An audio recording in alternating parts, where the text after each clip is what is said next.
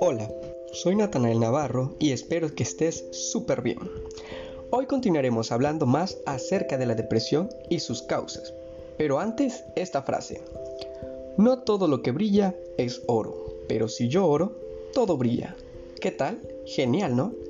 Es una frase cristiana que nos enseña que en la vida habrá dificultades que en ocasiones nos deprimen, pero si lo pones en manos de Dios, los problemas parecen no serlo.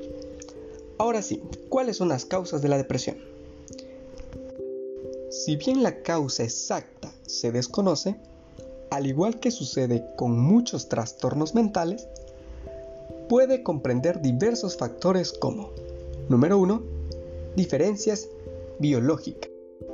Las personas con depresión tienen cambios físicos en el cerebro. La importancia de estos cambios aún es incierta, pero con el tiempo pueden ayudar a identificar las causas. Número 2. Química del cerebro. Los neurotransmisores son sustancias químicas que se encuentran naturalmente en el cerebro y que probablemente desempeñan un rol en la depresión.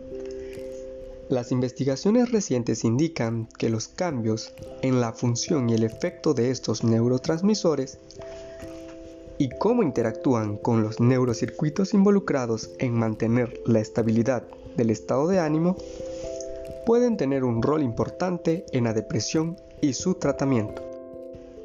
Número 3. Las hormonas.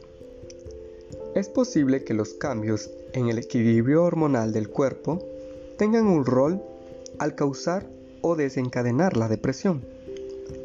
Los cambios hormonales pueden presentarse en el embarazo y durante las semanas o meses después del parto, posparto, y por problemas de tiroides, menopausa u otros trastornos.